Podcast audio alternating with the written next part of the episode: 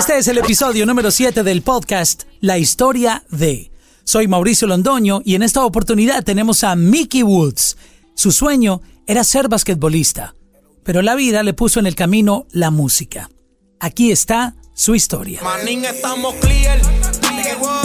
Al palo le puse golpe porque cuando aprieta todas Pues fíjate, yo te puedo decir que yo siempre he sido fanático de la música, siempre estaba, cuando yo jugaba baloncesto, yo siempre estaba con la, con la música en los audífonos y eso, pero cuando comienza el sueño, ya yo tenía mi edad como de 23 años, que estaba persiguiendo mi otro sueño, que era el baloncesto, pero que era mi, mi- mi- lo primordial.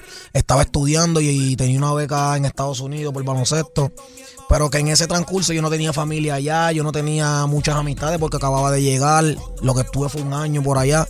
Entonces, en el transcurso de la universidad, pues comencé a ver, este, yo siempre he sido fanático también de los artistas de Estados Unidos y escuchando esa música, pues comencé a, a, a- a bajar las pistas de ellos, las pistas solamente.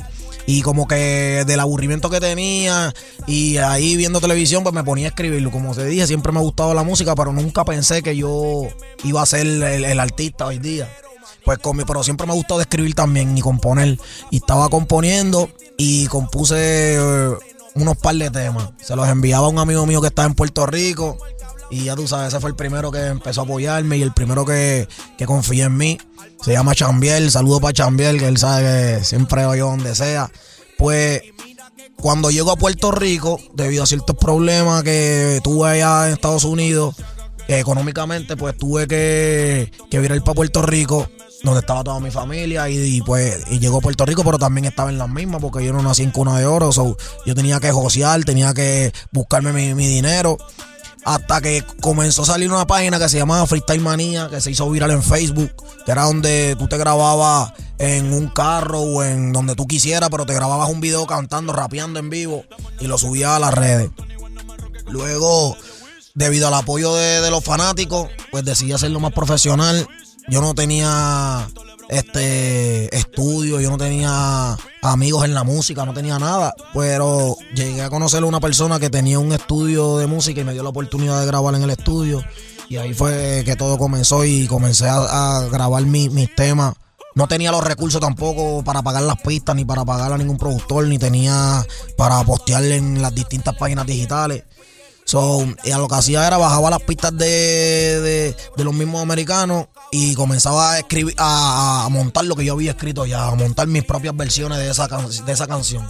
Y así fue que todo comenzó hasta que llegó el Do Latin Music, que es mi compañía, y de ahí fue que invirtieron en mí, confiaron en mí y me llevaron ahí a. Los, o sea, los recursos que necesitaba, ellos llegaron a darme, me lo dieron. Tengo entendido que en Freestyle Manía mucha gente subía pistas, subía Sí. su talento. Inclusive Brian Myers me contó que también sus primeros pasos fueron intentando Sí, mostrarse en esa uno- plataforma. Hubieron, uno- hubieron varios, hubieron varios de los raperos que hoy día están en el movimiento y que, y que estamos mundialmente internacional que comenzaron en esa página también. Pero con tanta gente queriendo mostrar su talento en Freestyle Manía, ¿cómo hiciste tú para que la gente notara lo tuyo? Yo, yo, yo, si hay algo que yo que yo tengo bueno es que yo siempre he confiado en mí, siempre he tenido fe en mi talento y lo que yo sé que yo lo hago bien, yo estoy 100% seguro que lo hago bien y lo que sé que estoy que lo hago mal, estoy 100% seguro que lo hago mal, ¿me entiendes? So, cuando yo comienzo en esto de la música, yo siempre supe que tenía talento, siempre supe que, que, que mi momento iba a llegar, aunque me escucho ahora al principio, digo, diantre, cómo ha cambiado, cómo me he encontrado, cómo ha cambiado el- al pasarle el tiempo, pero es algo que yo sabía que iba a llegar, es algo que, que, que nunca, nunca lo pude sacar de mi mente, que mi momento estaba cerca. Por eso seguí trabajando durísimo. Igual era en el baloncesto. Yo siempre tu- tuve la fe de que tenía la posibilidad de poder llegar lejos en el baloncesto. Pero que, pues, así es la vida, la vida da vueltas. Y pues ahora hoy en día soy rapero y gracias a Dios vivo bien. Gracias a Dios mantengo a mi familia. Gracias a Dios y a mis fanáticos siempre. Que eso nunca se me olvida. Sin ellos yo no estuviera aquí. Ese momento en que tu vida cambió porque ya empezaron a proponerte negocios de manera profesional en la industria, ¿cómo sucedió eso? ¿Tú estabas eh, todavía con la fe de seguir adelante y de tener tu carrera como músico de manera profesional? ¿En qué momento llegó esa noticia de, mira, te Por- queremos? Sí, lo que pasa fue que cuando yo estaba en Freestyle Manía, pues yo no tenía. Ese momento llegó después de varios temas que ya yo había, ya yo, ya yo había pasado Freestyle Manía, ya yo había este, soltado varios temas con pista en inglés, pero esos temas yo no los puedo facturar, yo no los puedo subir a algunas páginas porque son... No tiene los derechos. Ah, no tengo los derechos, que si el dueño quiere eso es un problema, ¿me entiendes? Y pues...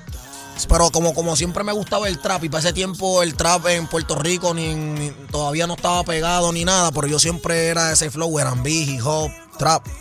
Pues yo seguí metiéndole hasta que Gordo Latin Music me vio por la página y se me acercan y me dicen, ah, este va, que, tenían interés en mí, que, que, yo le metía, que querían filmarme. Y ahí fue que llegamos a un acuerdo y fue que todo sucedió.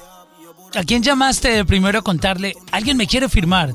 Ah, a mi papá, a mi papá y a, mi, a mis tíos, que, que son personas que siempre han estado ahí, siempre eh, yo comencé, yo siempre desde pequeño he estado influenciado con la música urbana por, mi papá. Mi papá siempre ha escuchado música urbana. Eh, el OG álbum también. Yo, él es un OG, ¿me entiendes? Él es de la, de la vieja escuela. No de rapero, pero de la vieja escuela, tú sabes. Y pues eh, siempre me ha llevado por el buen camino y siempre me ha dado consejos y siempre han estado ahí conmigo apoyándome en todas mis decisiones. Cuando yo dejé el baloncesto, aún así yo como quiera dudaron en el sentido de que, bueno, en el baloncesto tú sabes que tú estás bien y para irte para la música, de cuando acá.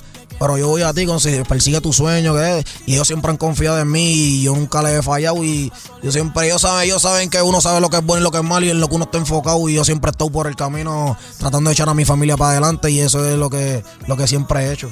Háblanos un poco de tu papá. Siento que siempre hablas de él muy bien y es una persona que te ha apoyado bastante en tu carrera. Cuéntanos un poco sobre él. Sí, no, no, no, son lo que es mi papá, mis tíos, son personas que, que tú los ves y parecen unos chamaquitos, ¿me entiendes? Pues ellos siempre, yo tuve mucha influencia de ellos, ya que desde, desde pequeño, cuando yo jugaba pelota, jugaba baloncesto, mis tíos jugaban pelota también, siempre he estado en los deportes, eh, siempre he estado enfocado, nunca le he llevado problemas, aunque ella ha tenido problemas, los problemas míos nunca se los como te digo, tenía, tenía la confianza de hablar con ellos, papi, pasó esto.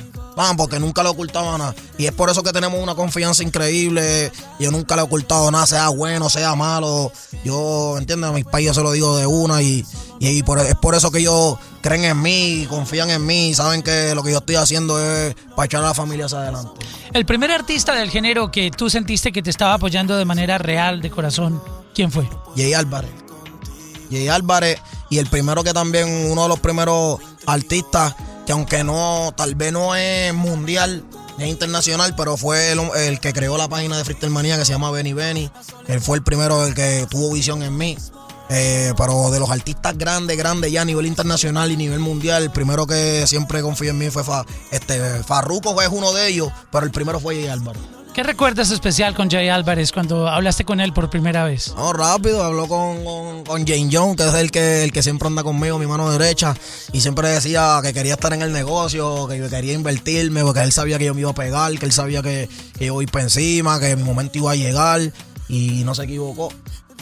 Hablemos un poco de tu estilo musical. Cuando estabas escribiendo sobre las pistas que bajabas de artistas americanos, ¿cómo te inspirabas? Porque lo tuyo fue llegando como de manera orgánica. Esas letras, ¿cómo te llegaban? Yo me inspiré porque eso es algo que me gusta del trap, que uno puede fluir eh, con cualquier tipo de tema, ¿me entiendes? Y yo, y mi, mi estilo de música, mi esencia es, siempre ha sido cantar todo lo más real posible Sé que hay muchas cosas que no se pueden decir, pero siempre uno se mantiene transparente y cantando realidades que me, identifico yo, que pasé yo, cerraderas de puertas, cerraderas de oportunidades, que pasé yo, como también que pasaron otras personas que en, en cualquier tipo de cosa, en deporte, en música, me gusta que la gente que haya pasado, que no haya logrado lo que quieren o que pasaron por cosas que yo pasé, se identifiquen con mis canciones. ¿Te has encontrado con personas que te cerraron la puerta cuando tú estabas buscando oportunidades que ahora sí quieren trabajar contigo porque ya comenzó tu carrera a explotar? Claro, claro, claro, pero a diferencia de ellos es que yo soy una persona que, como te digo, siempre te lo he dicho, soy transparente y soy real y no voy con la hipocresía y ni con el oportunismo, ¿me entiendes? Y hay personas que, que tal vez yo me pongo en los zapatos de ellos ahora y yo digo, coño, ese, yo estaba en ese momento y yo digo, a lo mejor él me dijo que no porque estaba ocupado, es verdad. Ahora lo entiendo, que ahora que yo estoy viajando, ahora que yo estoy aquí, aquí, lo puedo entender. A lo mejor me dijo no porque tenía otros planes. Pero hay unas personas que, si hay un don que Dios me dio, es que yo puedo leer a las personas. Y hay ciertas personas que me cerraron las puertas, pero era por miedo a que yo les pasara por lado, por miedo a darme una oportunidad a mí, que yo creciera fuera más grande que ellos, por otros porque no confiaban en mí, otros que decían que yo era un loco, otros, ¿me entiendes? Y con personas así, independientemente ahora mismo, el sol de hoy, me beneficia grabar con esas personas o me beneficia trabajar con ellos, yo no quiero trabajar con ellos porque ya en cuando yo necesité, ninguno de ellos estuvo ahí. Comenzar en esto no es fácil. ¿Te llegó a pasar en algún momento que te ibas dudando eh, en la noche que uno tiene tiempo de pensar y decías, lo estoy haciendo mal o, no, o, no. voy a triunfar? Porque a veces tú sabes, uno tiene, por mucho eh, positivismo que uno tenga y ganas de salir adelante, hay una parte del cerebro que a veces lo empieza a uno a engañar diciéndole, eh, aléjate, que tú, no es, tú no eres para eso. de verdad, de verdad que no es fácil, de verdad, de verdad no es fácil. Siempre uno tiene que trabajar durísimo, enfocarse en lo que quiere cuando en el comienzo es también cuando más difícil porque cuando ya Gordo Latin Music me había firmado, no pasó tanto que ya ah, yo estaba trabajando todavía en, un almacén y me votaron. Yo tenía, me, había mudado para un apartamento, mi, esposa estaba preñada, eh, embarazada. Eh, no tenía trabajo, estaba empezando en la música, que estaba cobrando mis 500, 300 dólares por party, pero no era party así corrido, era, estaba empezando en el joseo. Y a veces llegaba el momento y decía, ya entre mi momento va a llegar, este, que yo voy a hacer ahora, como voy a entrenar a mi familia, no tengo trabajo, no tengo nada. Pero aún así eso me, me, ayudó más y me, me esforzó, me, me, me forzó más eh, mentalmente a seguir para adelante y a que mantuviera la fe y el enfoque y siguiera trabajando duro con la disciplina. A ver si yo salía del trabajo, me iba directo así sin bañar para allá, para el estudio, de corrido, estaba toda la noche ahí. Pero esas eran, las mismas ganas de uno echar para adelante lo que me hacían que hiciera esas cosas. Básicamente no descansabas por perseguir tus sueños. Pues, no, claro, claro, había que trabajar, había que grabar música. Yo no cobraba todavía por esas canciones, yo no estaba pegado y aún así hacía esos sacrificios, pero era porque yo, eh, sabía que, el trabajo da fruta y que en el futuro, en algún momento, mi momento va a llegar. Nunca perdí la fe. A algunos panas se lo decía, Hacho, me voy a quitar, me voy a quitar. Y yo, no te quites, maricón, sigue para encima. Y yo, Hacho, es que esto en verdad está, está duro, está duro, maricón. Uno pierde tiempo, uno, uno tiene que, que dedicarle mucho tiempo a esto. Pero así mismo llegaban los pensamientos positivos que me decían, ¿y si tú te quitas, qué tú vas a hacer?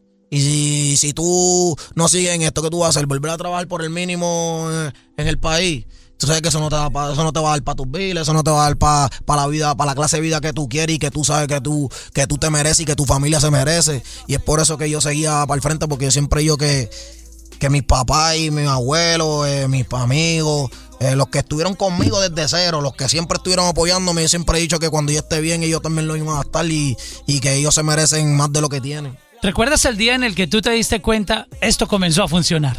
Que ya tú dices, wow, siento una bola de nieve que crece, crece, crece y uno ya sabe cuando la carrera está ya cogiendo el rumbo que pues es. fíjate, eh, llegó un momento en que ya yo me sentía, ya esto está bien, se lo decía a mi mano derecha siempre, oño, papi, se nos dio, se nos dio para encima. Pero a la misma vez tampoco te puedo decir que me que fue un cambio drástico porque yo mi carrera ha sido algo que hemos ido trabajando poco a poco, poco a poco, subiendo de, escalón en escalón sin, sin, sin adelantarnos al proceso, sin, sin querer lucir más grande de lo más grande de lo que uno está. Siempre hemos ido con los pies en la tierra, poco a poco, subiendo escalón en escalón, aprovechando las oportunidades y aprovechando cada momento que la vida me presenta. Y pues es por eso que yo puedo decir ahora mismo que, que gracias a Dios vamos por un buen camino. Hablemos un poco de este álbum que lanzaste hace poco, el OG. Pues fíjate, este álbum es el OG álbum, es mi segunda producción del año 2018, que es de este año, salió hace varios meses, ya está disponible en todas las plataformas digitales. Pues es un álbum que, ya muchos fanáticos lo estaban esperando, ya tenían una, unas expectativas sobre el disco, porque en el 2017, como te digo, hemos ido en escalón en escalón eh, y pegué varios temas en Puerto Rico, pero aún así la gente, había gente que estaba por encima de mí. Había gente que, que los fanáticos todavía no me la estaban dando bien y pues nosotros no bajamos el enfoque y seguimos trabajando. Pues hicimos en el 2017 mi primer álbum que se llama Before Famous, que es un disco que tiene 10 temas.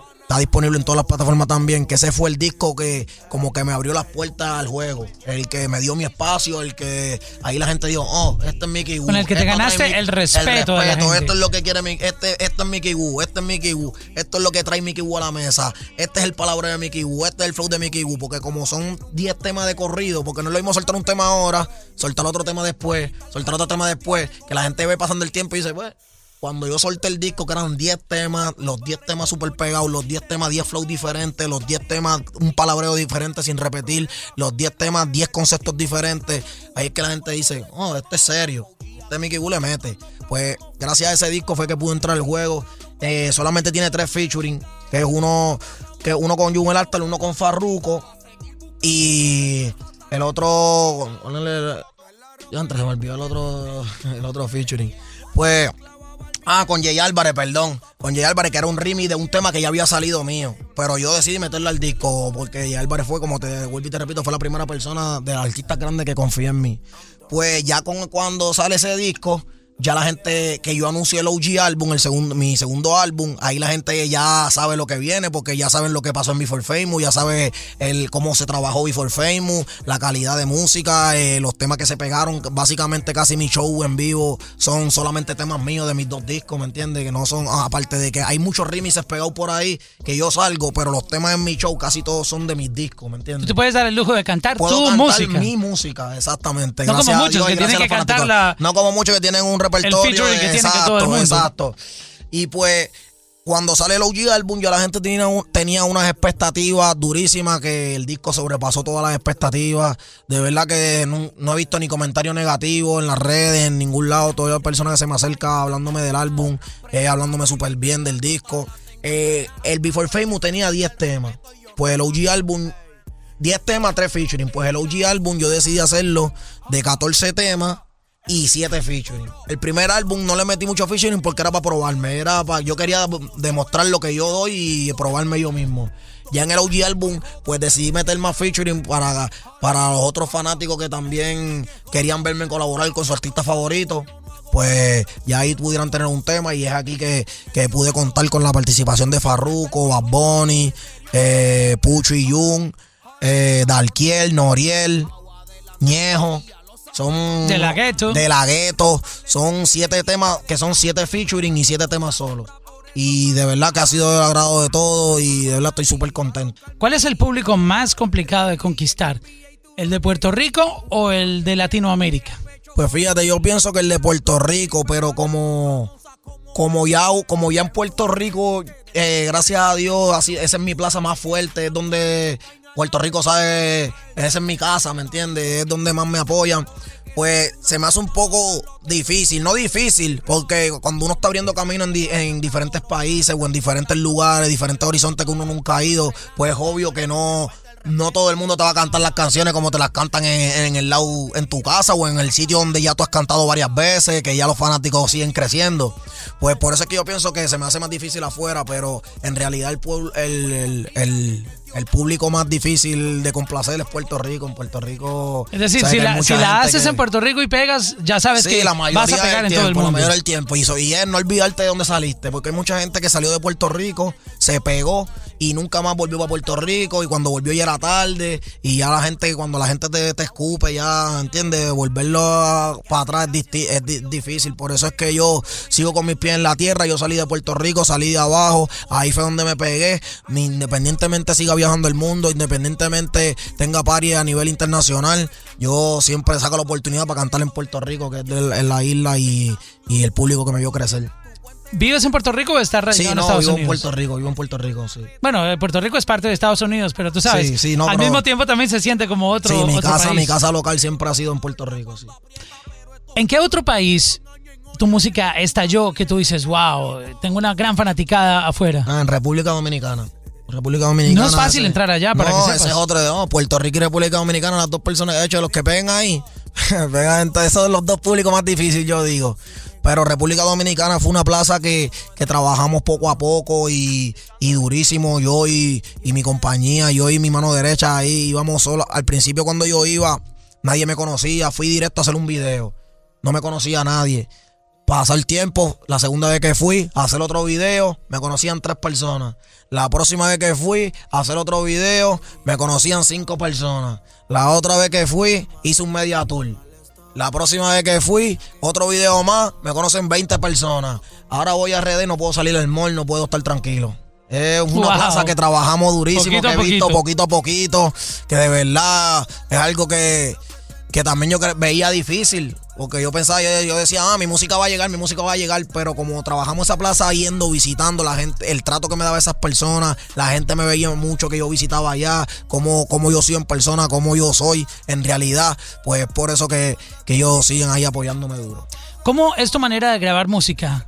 ¿Te inspiras y quieres ir al estudio ya o cómo Sí, es no, yo soy random. Yo ahora mismo puedo estar hablando contigo ahora aquí y puedo estar maquinando un chanteo en la mente, ¿me entiendes? Yo puedo estar, así depende de donde me nazca la musa, donde yo me sienta cómodo y donde depende cómo yo esté mentalmente y en el mood. Y llamas a tu productor. Y ya llamo al productor, mira, vamos a cerrarnos que ya tengo esto. O si me o si tengo una pista ya, pues ahí me siento a escribir donde esté, tranquilo, y después grabo solo de una, digo, grabo, llego al estudio y grabo de una, o puedo montar ahí mismo de cero en el estudio. No hay una forma como que clásica que, yo- que, que yo pueda montar. Yo es, depende del mood, cómo me sienta. Uno cree que todos en el género son súper unidos y que todos se aman y se adoran, pero también escucho otras historias de que la hipocresía dentro del género es muy fuerte. Sí. ¿Tú qué nos puedes contar con tu experiencia propia eh, sobre el género? Pues yo te puedo contar que yo siempre he estado claro desde un principio que la hipocresía está en todos lados. Y pues también te puedo contar que yo soy una persona que, que no soy amigo de todo el mundo. Siempre soy humilde con todo el mundo y respeto a todo el mundo hasta que y para que me respeten, ¿me entiendes? Pero si me faltan el respeto, como te digo, los oportunistas, los hipócritas, yo esa gente los mantengo siempre a un lado. Gracias a Dios me dio el talento, no el talento, pero me dio un don de poder leer algunas, a ciertas personas. Yo sé quiénes son los que con los que yo cuento, sé quiénes son mis amigos, sé quiénes son los que me quieren ver mal.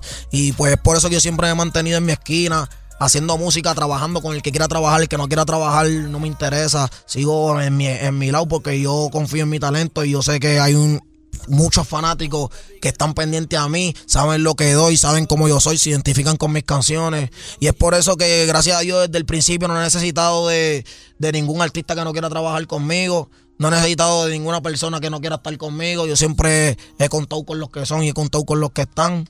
Y pues así seguir haciendo, seguir haciendo por siempre. Y, y como te digo, no, hay mucha gente que también sufre mucho de esa hipocresía porque quieren ser, ser amigos de todo el mundo y tú sabes que eso no se puede. Es imposible. Es imposible ser amigo de todo el mundo y ahí es cuando empiezan, ah, que si el hipócrita, que si aquel, papi, pues si tú querías, tú no, tú no, ah, no era tu hermanito hace poco, pero si tú lo conociste hace poco, porque era tu hermanito. Ah, porque están ahí, ya tú sabes, sobando, pues no, eso no, aquí eso no es permitido, en la asociación de los 90 piquetes, aquí no se nos es permitido, ah, David. Hablemos un poco de, la, de la tiradera.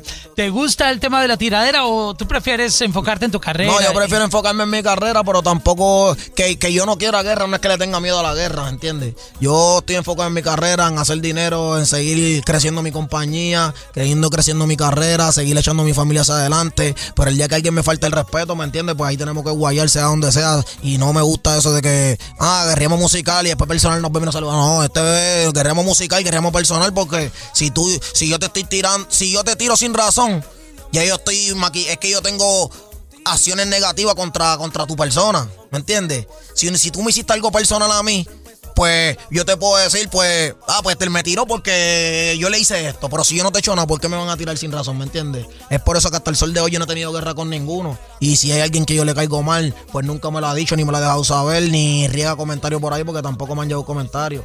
Por eso yo sigo en mi esquina tranquilo y el día que me falten el respeto, pues ese día verán lo que vamos a hacer.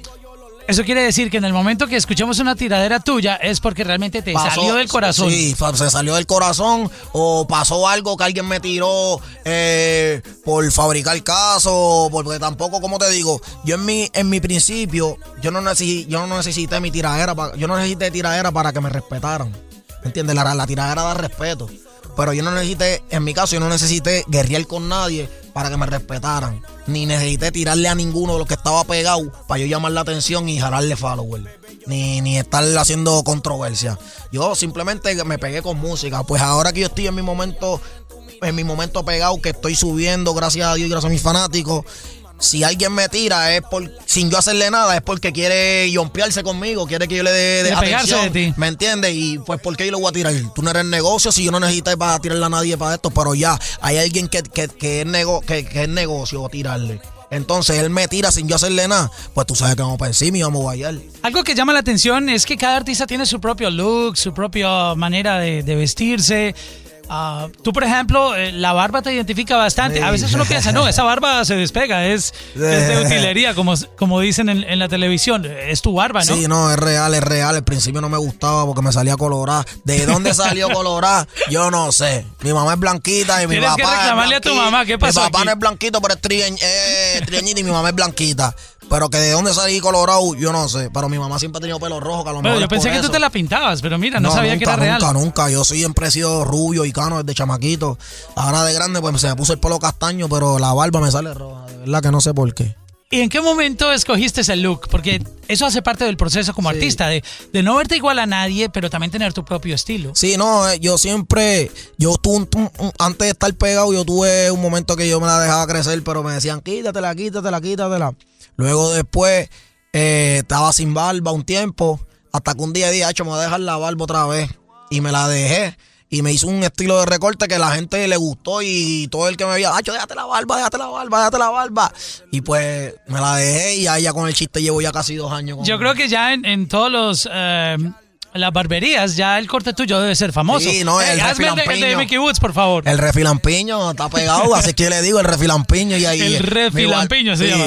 Mi barbero cada vez que me dice, papi, aquí viene siempre gente pidiéndome el refilampiño. Mira, yo quiero el recorte de Mickey, el refilampiño.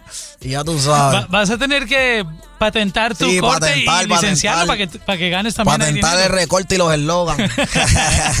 ¿De dónde sale Mickey Woods? ¿Quién, quién te puso ese nombre o cómo, cómo cuando, lo inventaron? Cuando estaba allá afuera, yo me llamo Miguel, pero todo en la vida, todo el mundo me llama Mike. Y pues cuando, eh, cuando estaba allá afuera en Estados Unidos, pues este había, yo escuchaba un rapero que se llamaba Chevy Woods, que me gustaba mucho, de Estados Unidos, pero que como los gringos no me, no me sabían decir mi nombre ni esto, decía Woods, Woods, Woods. Y me, me, quedé así. Me dijeron Woods y yo pues me decidí ponerme Mickey Woods. En vez de Mike, pues me puse Mickey Woods. Y como Woods DZ de, de Rodríguez, de mi apellido, pues ahí también como que concuerda y pues dije, no, ya, este es mi nombre. Con el básquetbol, ¿Qué nos puedes hablar? ¿Lo sigues practicando sí, en tu sí. tiempo libre? O? Sí, de, de mil en cien, de mil en cien, de verdad, no te voy a mentir, no te voy a decir que juego baloncesto como antes, de, o sea, de que todos los días y que practico, porque ya llego, ya sé que la música jala tiempo y pues no juego ya todos los días, pero de vez en cuando me la tiro y el talento queda, eso no se olvida. Ese, ese mensaje que le quieres dar a esta nueva generación de chamaquitos que están ahí también soñando con llegar lejos como tú, ¿qué, sí. ¿qué podrías decirles? Pues que sigan para el frente, que no pierdan la motivación, no pierdan el enfoque, que siempre van a haber gente negativa que, que quieren meterte el pie porque como ellos no pudieron lograrlo, pues no quieren que tú tampoco lo logres. Por esa gente a última hora no compone nada en la vida de uno. Uno tiene que estar enfocado en lo que quiere y en echar a su familia hacia adelante y en, y en estar con los que estuvieron de cero contigo ahí bebiéndosela y que confiaron en ti desde antes de que tú llegara tu momento, nunca crecerte ni creerte más que nadie, siempre mantener los pies en la tierra y seguir trabajando y enfocado en, lo, en tu sueño y en lo que tú quieras hacer. Hace poco hubo una polémica con el tema de, del narcotráfico, de hablar y promocionar mm. como la vida de gangster en las canciones de Latin Trap. J Balvin fue uno de los que habló del tema, porque muchas veces cuando se habla, por ejemplo, de lugares como Medellín, donde Pablo Escobar hizo tanto daño y tú sabes sí, sí. la historia tan fuerte que pasó allá, ¿tú qué opinas de, de, de ese Yo tipo de opino mensajes? que, que, cada, que para los gustos son los colores, cada cual escoge el camino que quiera coger. Encuentro una changuería eh, que estén criticando a otras personas que, que, que, es un arte, independientemente de lo que hagan, es un arte porque si Dios le dio el talento es para que, para que lo usen. Entonces, yo, yo fui una persona que fui criado con personas de la calle, como fui criado con gente que jugaba baloncesto, como fui criado con mi familia también, y yo nunca cogí el camino negativo. Yo siempre estuve claro de lo que yo quería hacer, estuve claro de lo que, de lo que yo quería hacer cuando grande. Independientemente viera, viera películas de, de, narcotráfico, de asesinato, escuchara música de, de, de, de hablando malo, porque hay mucha gente que critica el trap por, lo, por, lo, por los comentarios. Pues independientemente, el que se daña es porque quiere, siempre he dicho lo mismo. Y no importa, por más que algunas personas critiquen eso, nunca van a poder terminar con, eso que las personas hacen. Que por eso mientras no, no, no, como que eso que, que de criticar está mal, porque si a mí no X no me gusta X, oye cosas, yo no yo no lo voy a criticar porque a lo mejor yo no estoy en los zapatos de la persona y yo no sé la, la persona por qué lo hace, si lo hace para echar para adelante, para mantener a su familia, sacándole este beneficio su, al talento que Dios le dio, ¿me entiendes? Y pues yo pienso que eso, que el que se daña es porque quiere y por más que, que uno critique algunas cosas, uno tiene que enfocarse en lo de uno y ahí no estar pendiente a nadie. Y a los niños que, que los que los, a sus, o sea, a los papás, que a los niños los, eh, se enfoquen en, educarlos bien y en darle la confianza, porque prohibiéndole escuchar música de fulano, prohibiéndole no ir a tal al sitio, el, el tiempo va a seguir pasando, los chamaquitos van a seguir creciendo y, y lo peor que hay es un chamaquito rebelde que los papás le hayan prohibido todo y cuando van a la escuela Ahí están las tentaciones, están los amiguitos que le enseñan tal cosa, están X o Y personas que le enseñan otras cosas. Que me entiende que yo lo que pienso es que en vez de criticar, mejor se enfoquen en darle confianza a sus hijos, en que sus hijos tengan la confianza de contarle todo a sus padres, que pase lo que pase, su, su mejor amigo sean sus padres siempre, y ya lo demás no importa. Yo no conozco la primera persona que por escuchar que en una canción hablan de narcos o de prostitutas o etcétera, se haya vuelto de esa manera. Siempre, siempre ahí están sus changuitos que siempre que les gusta estar criticando y busca y se creen perfectos y que oye, oye cosas.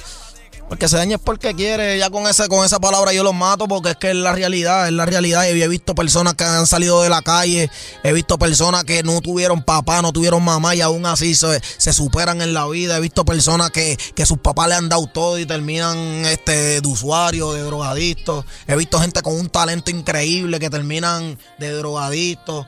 Gente que lo han tenido todo y terminan deambulando. Gente que no han tenido nada y terminan siendo los que tienen todo. Yo he visto de todo en esta vida y por eso que yo no juzgo a nadie ni, ni critico a nadie. Yo estoy enfocado en mis cosas y, y sé lo que quiero. Y Dios sabe cómo yo soy en mi interior. Que yo digo que el día que, que, Dios le toque juzgarme, pues Él sabrá cómo juzgarme. Dios sabe cómo yo soy en mi interior y, y el porqué de las cosas. De los artistas del género que has hecho amistad, ya muchos de ellos han participado en tus producciones. ¿Con cuál mantienes una mejor amistad de todos? Ahora mismo con Jungel Altar, que es uno de, mis amigos, duro, duro. Eh, John C. también es amigo mío, duro. Pucho, el mismo DJ Álvarez, Farruco, Tito el Bambino. Son, personas que, aparte de la música siempre están pendientes a mi carrera y siempre están apoyándome y, que me digan, cuenta conmigo que aquí estamos para las que sea. Son personas que grabaron conmigo, por lo menos especialmente Tito el Bambino, Jay Álvarez y Farruko, son personas que grabaron conmigo sin necesidad de hacerlo.